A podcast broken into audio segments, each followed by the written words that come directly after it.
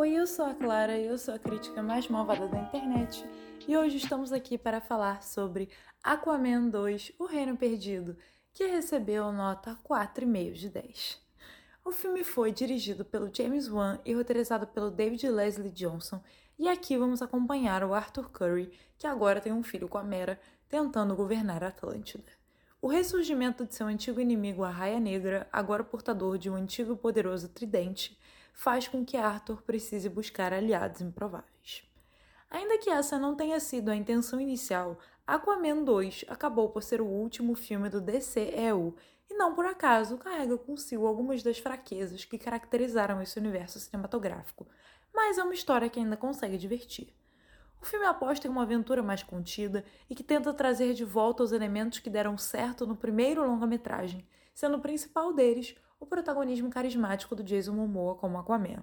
Embora ele entregue uma atuação que não difere muito do que o público já esperava dele, o ator entretém e é capaz de sustentar bem a produção.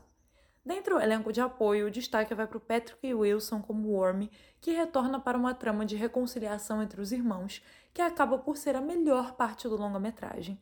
Wilson e Momoa têm um bom timing cômico e uma ótima química em cena. Também é interessante ver o Arthur sendo um pai presente na vida de seu filho pequeno, mas a dinâmica familiar foi prejudicada pelas polêmicas dos bastidores envolvendo a Amber Heard. Por mais que a mera dela já fosse fraca no primeiro filme, não faz sentido narrativo a personagem ter sido praticamente cortada dessa vez.